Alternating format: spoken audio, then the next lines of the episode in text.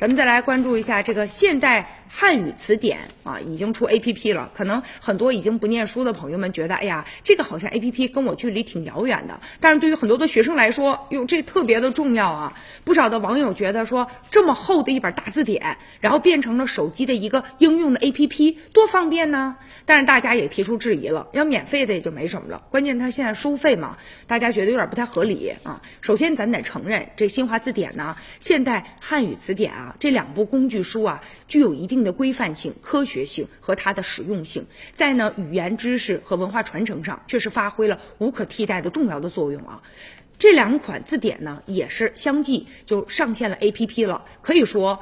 这么老牌的工具用书，主动的来拥抱互联网，紧跟时代的潮流，非常值得肯定。而且你想在线上啊，要查阅东西的话，多方便呢！以手机 APP 的形式出现了，除了具有呢像拼音呐、像部首等等传统的咱们以前查一个字儿的这种检索的方式，还可以手写嘛？还有很多，比如说像摄像头、组词啊、查询等这个数字化的一些检索的方式啊，这个内容呢和方法也更加的丰富了。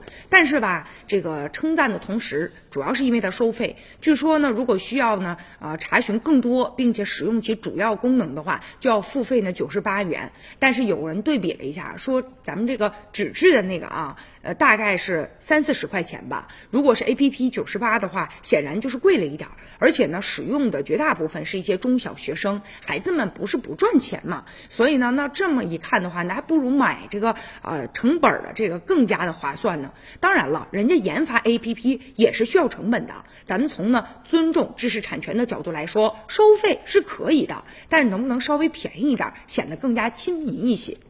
好，接下来咱们来关注一下今。